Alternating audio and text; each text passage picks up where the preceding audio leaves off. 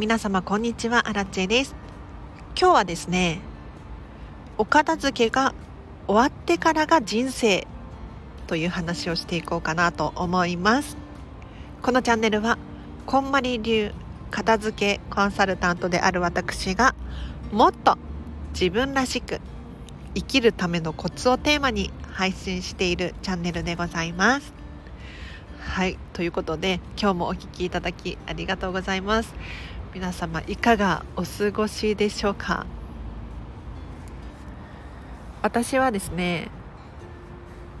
ようやくぎっくり首が 治ってきたなっていう。いや数日前にねあのぎっくり首っていうのがあるらしいんですよ。私のねリスナーさんから教えていただいたんですけれど朝起きた時に寝違えたと思ってもう本当に痛すぎて起き上がることすらできない。右手に全く力が入らなくてもうね妹と一緒に寝てるんですけれど同じ部屋に寝てるんですけれどもう痛い痛い痛いとか言って 朝の5時。何事？みたいに。どうしたの？とか言って。事件が起こったんですけれどだいぶ良くなってきましたね。いやこれ多分本当にぎっくり首だな。あということで今日の本題なんですけれどお片付けが終わってからが人生だよっていう話をしていきたいなと思います。というのも皆様お片付けってどこにゴールがあるか。ちゃんと理解できていますでしょうか？というのもね私の身の回りにも多いんですけれどこうなんとなく常日頃からお片付けしなきゃしなきゃっていうふうに思っていらっしゃる方多いと思うんですよ。一方でお片付けを終わらせるっていう概念がない人多いんじゃないかなと思います。いやというのもね昨日実はスタンド FM でライブ配信していたんですけれど リスナーさんからねお片付けを終わらせるって考えたことなかったですっていうコメントが来たんですよね。で確かにそうだよねって。ただ皆様にお伝えしたいのはお片付けっていうのはゴールではなくってあくまで過程なんですよと。皆さんが想像するこう理想のお家があるとするじゃないですか。理想のお家理想の暮らし。これに近づくための手段の一つでお片付けっていうのがあるんですよと。だから目目的目標をお片付けをするっていうところに重きを置くのではなくって片付け終わった状態でどんな暮らしを送るのかこれが非常に大切なわけですよ。なのでねあのお片付けが終わったことによって、まあ、どんな未来を皆さん想像しているか人それぞれ違うかとは思うんですけれど例えば掃除がしやすいとか探し物がなくなってイライラする回数が減るとかあとは欲しいものにすぐ手が届くから行動力が上がる。他にもそうですね。食品を腐らせちゃうっていうこともなくなるだろうしストックを間違ってまた買ってきちゃう。みたいなこともなくなると思います。あとはお金増えるんですよ。これ面白い。本当にね片付け早く終わらせてほしい。お金増えるんです。いやお金が増える理由としてはまず片付けをしている最中に普通にお金が出てくるんです。小銭がカバンの中から出てきたりとかあとは封筒。封筒の中にお札が何枚も入ってくる。っていうのが出てきたりとか。あとはねお金以外にも出てきます。例えばクオカードとか商品券とかそういったものがねなんかどんどん出てくる人も私のお客様の中にいらっしゃったしあとはねポイントカードだ。そうポイントが何万円分出てきました。みたいな人もかつていました。すごくないですか？でお片付けをすることによってもう明らかなお金が増える。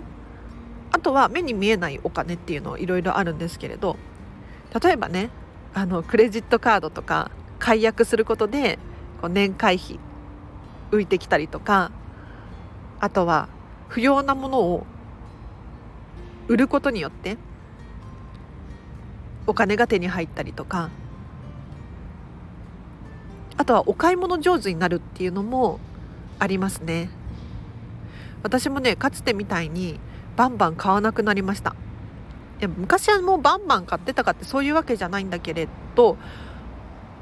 厳選してより厳選して本当に好みの究極の一点みたいなのを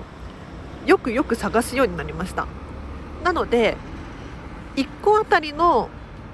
単価は高くなったりとかすることもあるんだけれどこう毎シーズンなんだろうシャツを買い替えるみたいなことはなくなりましたね。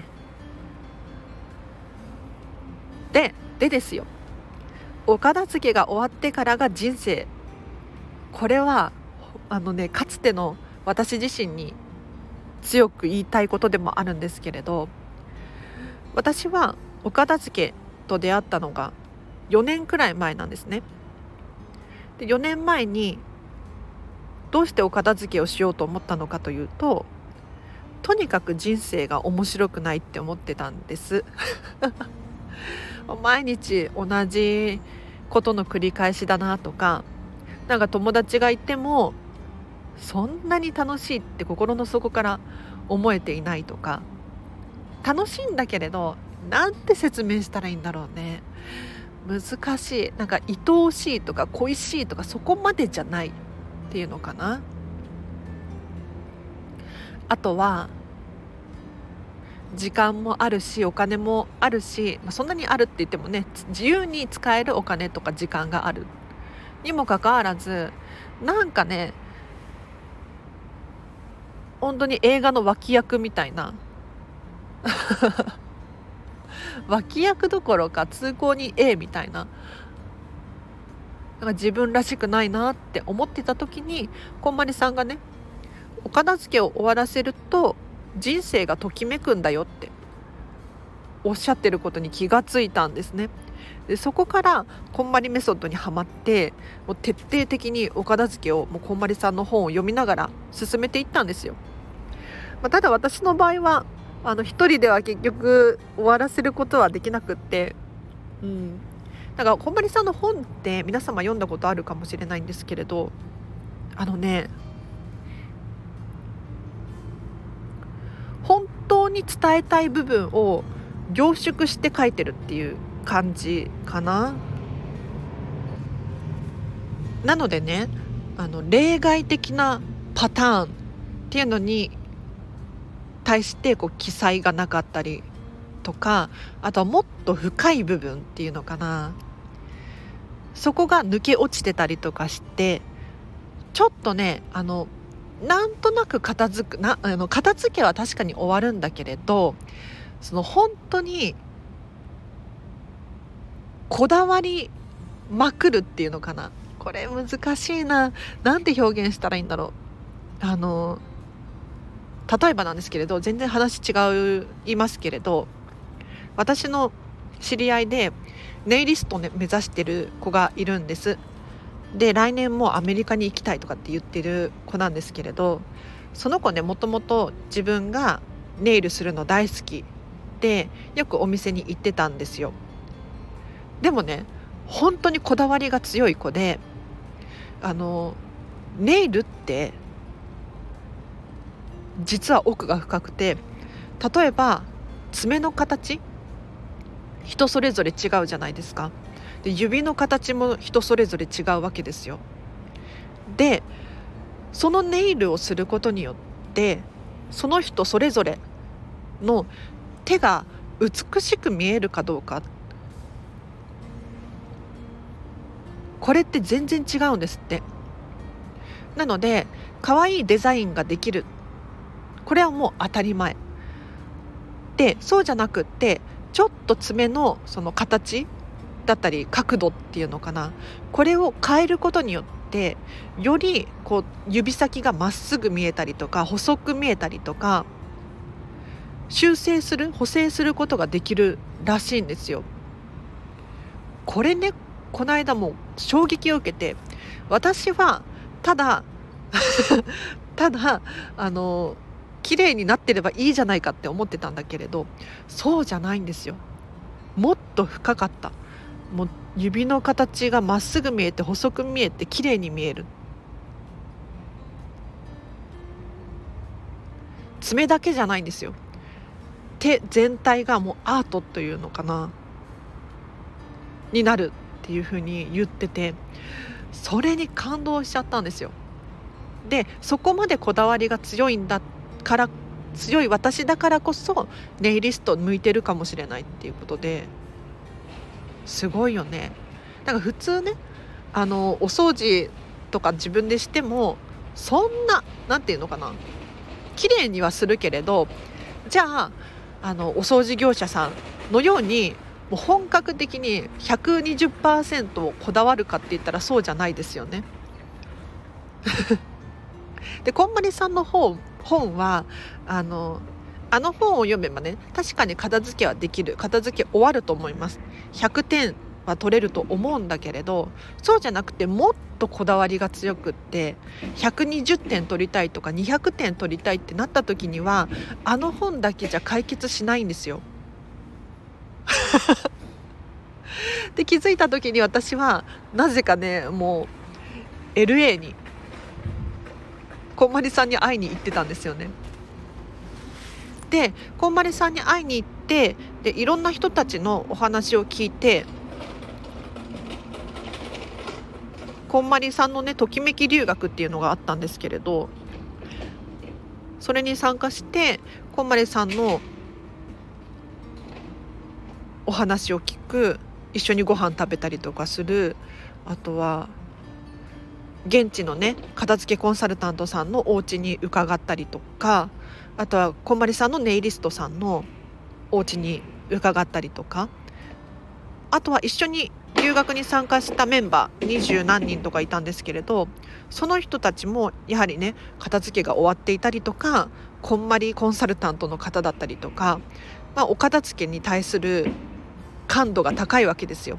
そういう人たちの中でなんかいろんな情報を聞くとねどんどん分かってきたんです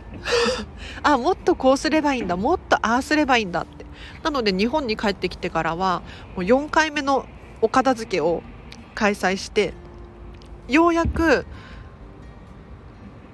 これで片付けが終わったなって思えるところまで行ったんですよね。でそこからどんな人生が始まったかあこれ先に言えばよかったね。そこからどんな人生が始まったかというともうね同じ生活をしているにもかかわらず朝起きて仕事に行って帰ってきてで友達と遊びに行く。同じことをしているはずなのに自分自身の体感は全く違うんです。今までは見えてなかった。あるものに対して感謝ができてなかった。だけれどなんとなくのものを全部全部排除していってお洋服もそうだしカバンもそうだし食べるものもそうだし全部自分の好みのものばかりにしたらこのお洋服を着て友達に会うっていうのがより楽しくなるんですよね。もうお気に入りの一着を着てどこかに出かける新しい靴を買った時みたいなワクワクがずっと続いたんですよ。でそこから私はディズニーシーにはまって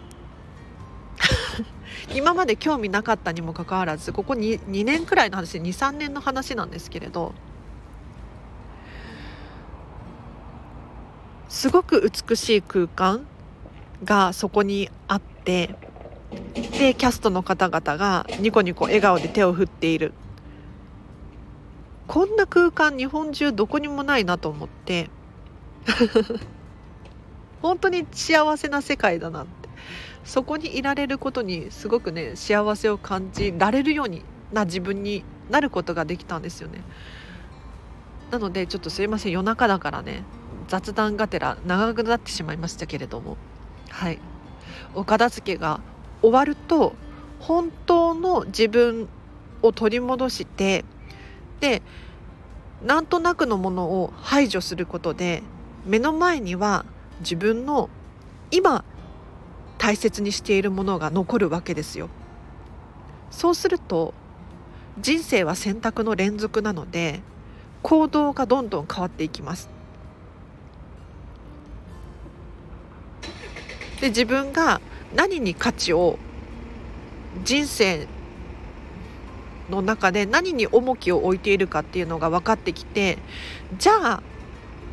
あっち行こうじゃあこっち行こうっていうのが分かるようになってくるんですよね。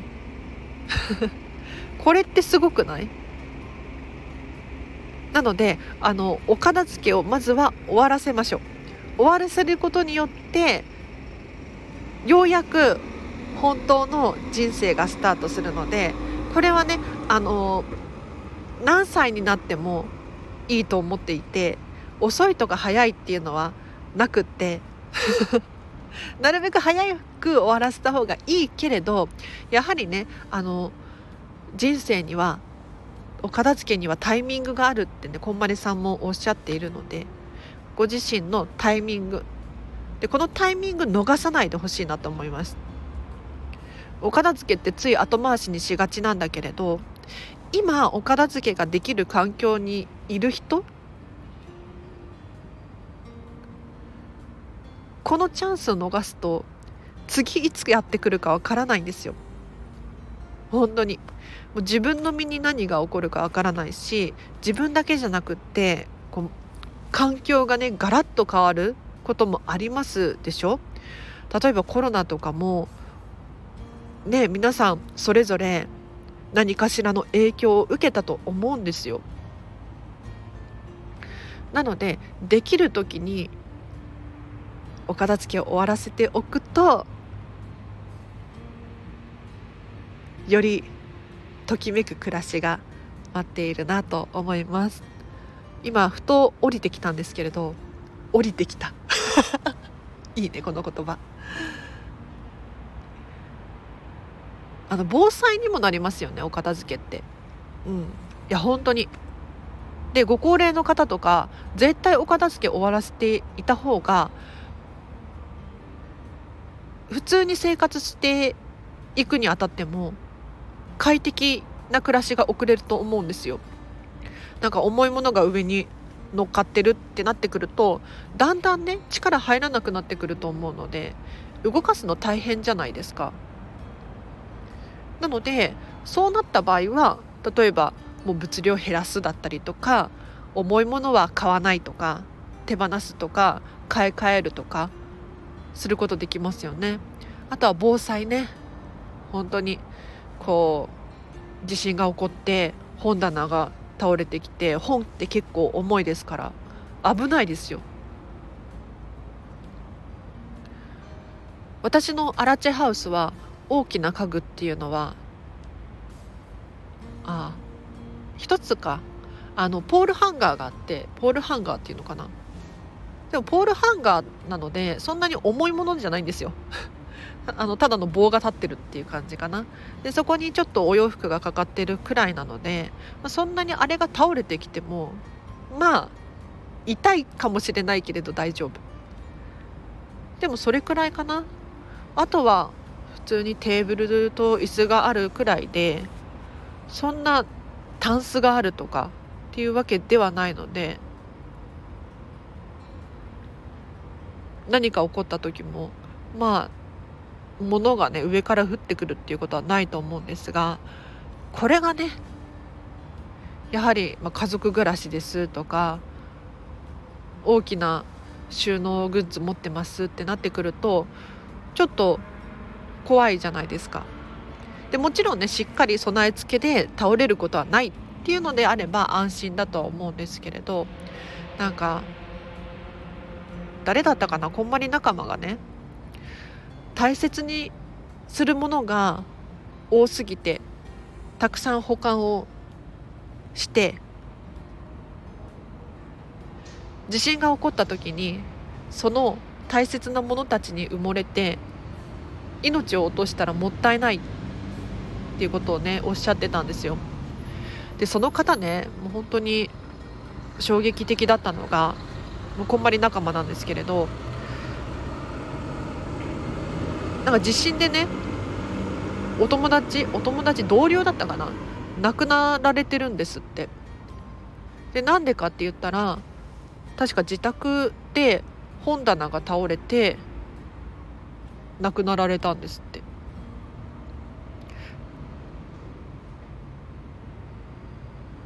なんか大切な本だったのかもしれないですけれどやっぱり命の方が大切だなって私は思うんです。だからねもう本当にそういった面でもお片付けは終わらせてほしいなと思います。すいません長くなってしまいました。今日が今日は以上です。お知らせがあります。4月の25日火曜日の13時半から16時半データの片付け研修をリアルで開催いたします。こちらは東京都大田区玉川駅徒歩1分の会議室借りておりますのでもし気になる方いらっしゃいましたら詳細リンク貼っておきます。チェックしてみてください。これを受講し終えるとどんな現象が起こるかというとまずはですねあの座学でコンマニメソッドとは何かデータの片付けとは何かっていうのを学んでいただいて後半1時間半くらい残った時間がっつりデータを一緒に片付けていきます。で皆様はお手元のスマホだったりとかあとはパソコンを持ち込んでいただいてね w i f i 飛んでるので一緒にパソコンを片付けていったりとかするんですけれど過去にね参加された方のご感想で言うと例えばスマホのホーム画面アプリが3ページあったけれど1ページに収まりましたっていう方だったりとかメールを未読のメールを全部消して迷惑ボックスも空にしてっていう方もいらっしゃいました。でね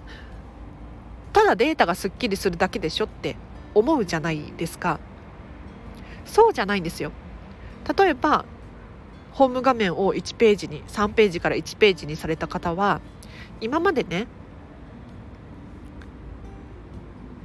何に使うアプリかどうかわからないものがずっとスマホの中にあってなんか気になっていたっていうふうにおっしゃってたんですよ。でそのデータの片付け研修の時にじゃあそれ何に使うアプリなのか調べてみましょうって一緒に調べていったんです。でその結果どんどん手放せるものが見つかってで何が起こったかっていうと要するになんとなくのもの？既存のアプリだったりとか例えばあ新しくスマホを買った時にデータを移行するために必要だったアプリとかなんか消したらまずいんじゃないかってなんとなくこう不安になるものあるありますよね。でそういったものを全部消すことによってただアプリを消したわけではなくってちゃんと曖昧にせずにしっかり理由をつけて残すのか手放すのかっていう決めるっていうこの習慣をつけることができたわけですよ。なのでこれって実はねデータのお片付けに限らず物のお片付けなんかついね誰かからもらったけれど好みじゃないものとかなんとなく捨てがたくって残しておきがちじゃないですか。でもずっと使ってなくって気がついたら色が褪せてるとかほこりかぶってるとか。こうなっちゃうとあのこういったものがどんどん増えるとお家ってどうですかね。自分らしさっていうのが失われていくしなんかかわいそう。ものがかわいそう。自分の理想の暮らしに比較して近づくか遠ざかるかって言ったらちょっと後者ですよね。なのでこうデータの片付けをすることによって自分の人生の習慣が